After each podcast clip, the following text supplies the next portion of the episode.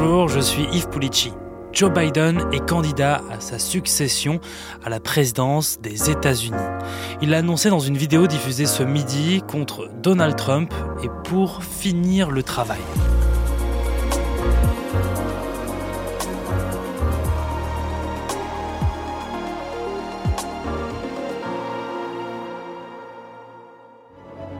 La question à laquelle nous sommes confrontés, c'est, dans les années à venir, voulons-nous plus de liberté ou moins de liberté? Plus de droits ou moins? Je sais ce que je veux comme réponse et je pense que vous aussi. Ce n'est pas le moment d'être complaisant. C'est pour ça que je me présente à ma réélection. 18 mois de campagne commencent aujourd'hui pour Joe Biden, le président des États-Unis, qui annonce sa candidature à la même date qu'il y a 4 ans et, comme à l'époque, en vidéo. Finissons le travail. Je sais que nous en sommes capables. Parce que nous sommes les États-Unis d'Amérique et il n'y a rien, simplement rien que l'on ne puisse pas faire si nous sommes tous ensemble. Joe Biden n'a jamais caché qu'il voulait continuer son travail à la Maison Blanche pour un nouveau mandat, par exemple il y a deux mois sur ABC News. Mon intention est depuis le début de me présenter, mais pour l'instant il y a trop de choses à terminer entre-temps avant de me lancer dans la campagne. Joe Biden s'appuie sur deux statistiques. Les présidents américains se représentent généralement et sont principalement réélus. Mais selon un sondage NBC News Poll, 70% des Américains pensent que Joe Biden ne devrait pas y retourner et plus de 50% des démocrates pensent la même chose. Le président américain a 80 ans. S'il est réélu, il aurait 82 ans au moment de prêter serment et 86 à la fin de son deuxième mandat. Est-ce que votre âge rentre en compte dans vos calculs pour vous représenter? Non, mais c'est légitime pour les gens de soulever ce point, c'est tout à fait légitime. Et tout ce que je peux dire, c'est regardez-moi. Son âge, on y reviendra, avec mon invité Thierry Arnaud, éditorialiste international à BFM TV dans un instant. Parmi les chantiers que le candidat Biden veut mettre en avant pendant sa campagne, comment ramener les emplois manufacturiers aux États-Unis et reconstruire la classe moyenne? Le locataire de la Maison Blanche souhaite séduire ainsi les Américains et les Américaines soutiens de Donald Trump. Oui, Joe Biden se prépare à un match retour. Son principal rival, favori dans les sondages, encore Donald Trump. D'ailleurs, la candidature de Trump motive Biden à se représenter, et il le dit dans sa vidéo de campagne. Mais vous savez, aux quatre coins du pays, les Trumpistes extrémistes se mettent en rang pour attaquer vos libertés fondamentales. Couper dans le budget de la sécurité sociale que vous payez toute votre vie tout en réduisant les impôts des très riches. Dicter les décisions que les femmes peuvent prendre concernant leur santé. Bannir des livres et dire aux gens qui ils ont le droit d'aimer tout en vous rendant plus difficile l'accès au vote. Biden considère son adversaire comme une menace pour la République et qu'il considère cela comme un devoir de faire barrage. Biden attaque son ancien adversaire en parlant de rendre sa dignité à l'Amérique populaire oubliée, perturbée par la mondialisation. Mon plan économique est d'investir dans des endroits et des personnes qui ont été oubliés. Beaucoup d'entre vous m'écoutez ce soir. Je sais ce que vous ressentez. Beaucoup d'entre vous se sentent tout simplement oubliés. Au milieu de tous ces bouleversements économiques de ces dernières décennies, trop de personnes ont été laissées sur le côté et traitées comme si elles étaient invisibles. Il s'adresse donc à celles et ceux qui sont tentés par le vote de Trump, celles et ceux qui ont bénéficié de lois que Biden a réussi à faire passer pendant son mandat. Je pense par exemple à la loi anti-inflation, l'Inflation Reduction Act. L'IRA américain, l'Inflation Reduction Act, qui offre des subventions massives aux industriels euh, qui relocalisent aux États-Unis. La santé économique américaine est plutôt bonne. Par exemple, le taux de chômage est relativement faible, 3,5% de chômeurs et de chômeuses. Autre sujet sur lequel Biden veut faire campagne, l'éducation et la sécurité des armes à feu.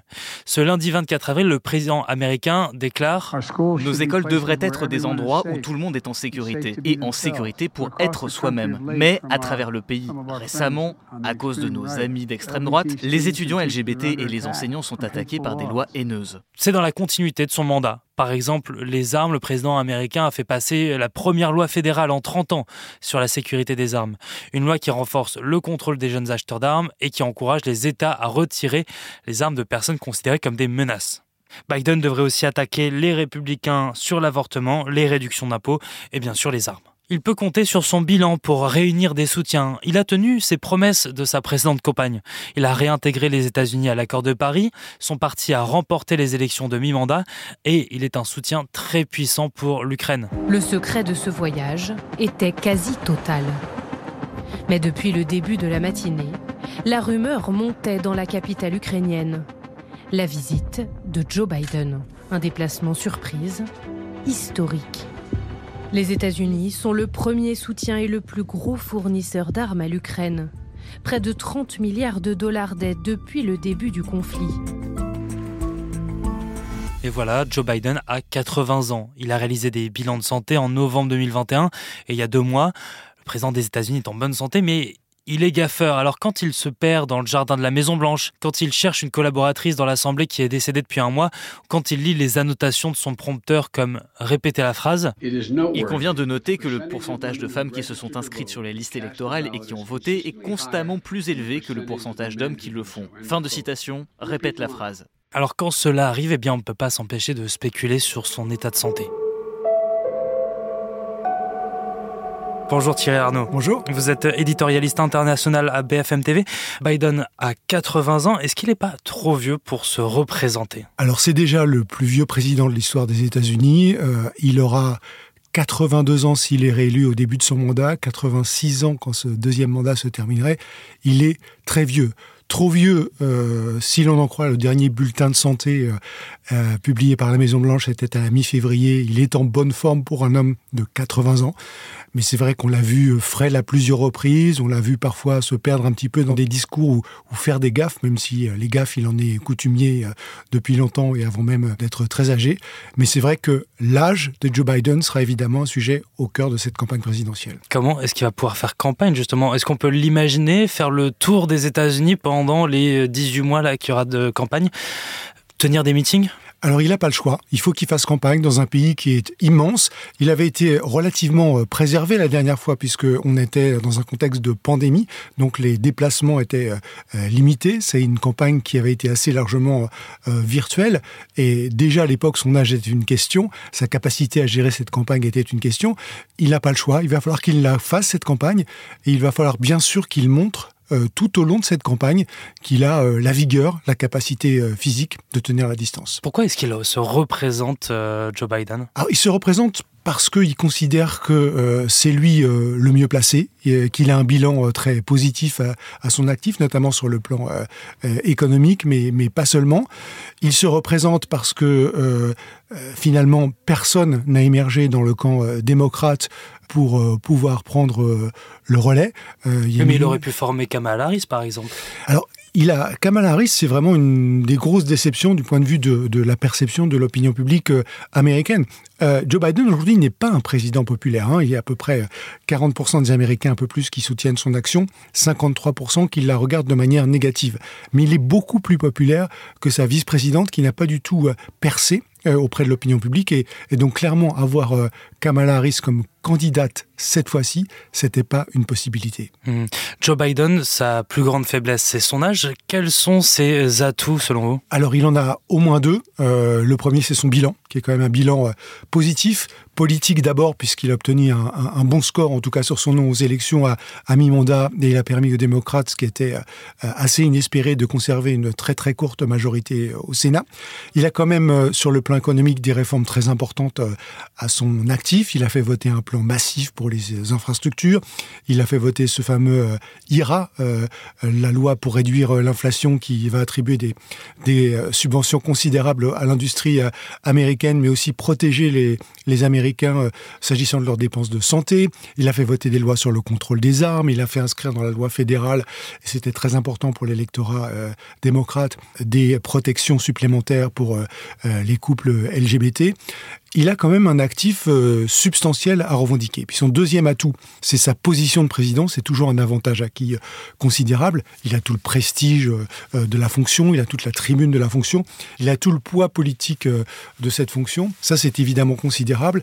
Et ça lui donne un avantage dans ce qui est, comme toujours dans une campagne américaine, une course absolument euh, effrénée à la levée de fonds. Euh, on a établi à chaque campagne des records euh, pour le coût d'une campagne. Il y a quatre ans, Joe Biden avait dépensé 1 milliard 600 millions de dollars pour sa campagne présidentielle. Ça sera vraisemblablement plus cette fois-ci. Pour donner un ordre d'idée, 1 milliard 600 millions de dollars, Le maximum autorisé à un candidat à la présidentielle en France, par la loi, c'est de l'ordre de entre 20 et 25 millions d'euros. Donc là, on parle d'un montant qui est de l'ordre de 50 à 60 fois plus. La prochaine étape, ça sera la primaire démocrate. Qui est-ce qu'il peut avoir comme adversaire chez les démocrates? Parce qu'il n'est pas populaire aux États-Unis, mais il n'est pas populaire non plus chez les démocrates. Qui est-ce qu'il peut avoir comme adversaire? Alors pour l'instant, il n'y a que deux adversaires euh, déclarés contre lui, mais dont on ne peut pas véritablement dire qu'ils sont des adversaires euh, euh, sérieux. Il y a Robert Kennedy Jr., qui malgré son nom prestigieux et son ascendance illustre dans la politique américaine, n'est pas un candidat très menaçant. Il est connu essentiellement pour une campagne anti-vax effrénée. Et puis il y a Mariam Williamson, qui avait déjà été candidate la dernière fois, très vite balayée, qui est une figure un peu particulière, qui se présente comme une professeure spirituelle et qui pas véritablement une rivale très, très sérieuse. Et tous ceux qui, par exemple, parmi les, gouverneurs ou les sénateurs américains de premier rang euh, étaient potentiellement euh, euh, des rivaux sérieux pour Joe Biden à cette élection présidentielle, pour l'instant, on choisit de ne pas y aller, et maintenant qu'il est déclaré, n'iront très vraisemblablement pas, pour toutes les raisons dont on a parlé. Euh, la longueur d'avance que donne à Joe Biden son statut de président américain, de candidat quasi certain, c'est vraiment un obstacle très difficile à surmonter, même pour les candidats qui seraient prometteurs. Hmm, son vrai rival, son vrai adversaire, c'est Donald Trump. Est-ce que euh, il peut être un obstacle? Est-ce que Donald Trump peut revenir contre Joe Biden peut remporter cette élection L'une des raisons pour lesquelles Joe Biden est un candidat incontesté dans son camp, c'est parce que les démocrates s'attendent à ce que Donald Trump soit son adversaire. Euh, d'abord, ça élimine, euh, dans une certaine mesure, l'argument de l'âge. Parce qu'aujourd'hui, on le disait, Joe Biden, il a 80 ans, mais Donald Trump on a 76. Donc c'est pas véritablement un argument euh, qui, va, qui va porter. Ensuite, Joe Biden, il a déjà battu Donald Trump. Et ça, c'est évidemment un, argument très important aussi euh, aux, yeux euh, des démocrates. Aujourd'hui, Donald Trump, il est largement favori dans les sondages parmi les candidats à l'investiture républicaine, mais il reste Donald Trump avec ses qualités et ses défauts. Il, on le sait, traîne derrière lui un nombre absolument considérable de, casseroles judiciaire, l'affaire dont on a parlé euh, euh, récemment, euh, qui concerne les finances du groupe Donald Trump. Il est poursuivi pour viol, il est poursuivi pour avoir essayé de truquer le résultat de l'élection présidentielle. Et cette chronique judiciaire, dans une certaine mesure, elle peut le servir dans cette campagne parce qu'il va s'en saisir pour montrer qu'il est un candidat persécuté, poursuivi par une justice corrompue au service du pouvoir démocrate mais quand même, aux yeux des Américains, ça risque, en s'accumulant, de finir par euh, lasser l'opinion et peut-être de convaincre une partie de plus en plus importante de l'électorat républicain de se tourner vers d'autres candidats. Encore une fois, malgré un début de campagne un peu poussif et malgré ses casseroles judiciaires, aujourd'hui, il est loin devant des autres, euh, Donald Trump, pour l'investiture républicaine. Qui sont les autres? Alors les autres, c'est euh, il y en a deux essentiellement qui sont euh, soit déclarés, soit candidats quasi certains aujourd'hui, mais qui ne pèsent pas très lourd dans les sondages manifestement. La première, c'est Nikki Haley, qui est une responsable républicaine qui a été notamment l'ambassadrice de Donald Trump auprès des, des, Nations Unies. Et le deuxième, dont tout le monde attend l'annonce de la candidature, c'est Ron DeSantis, le gouverneur de Floride, qui est âgé de 44 ans aujourd'hui, qui est très conservateur, mais qui pour l'instant n'a pas encore franchi le pas euh, d'une annonce officielle de sa candidature. Il y en aura d'autres, euh, moins menaçants peut-être pour Donald Trump, notamment le, gouverneur de l'Arkansas, euh, Hutchinson, qui va annoncer sa candidature dans les prochaines heures. Donc il y aura une vraie compétition potentiellement du côté euh, républicain, ce qui manifestement ne sera pas le cas côté démocrate. Pour Joe Biden, quels seront les enjeux de ce deuxième mandat? Alors on a bien vu dans l'annonce de sa campagne aujourd'hui qu'il entend fondamentalement faire une campagne sur les valeurs de l'Amérique. Euh, il se bat, dit-il, pour la liberté. La liberté de chacun à exprimer ses opinions. La liberté de chacun à euh, euh, choisir d'être avorté ou pas. La liberté de chacun à marier, ou épouser, à se marier avec une personne de même sexe ou pas. Ce sont les valeurs fondamentales de l'Amérique, la démocratie, la liberté, qui sont pour lui l'enjeu de cette campagne, la raison fondamentale euh, pour laquelle il se représente, et c'est là-dessus euh, qu'il va construire euh, sa campagne présidentielle. Merci Thierry Arnaud. Merci d'avoir écouté ce nouvel épisode du titre à la une. Merci à Léonie Guilbeault pour la réalisation.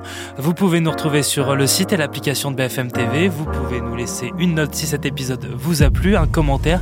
N'hésitez pas à vous abonner. À bientôt.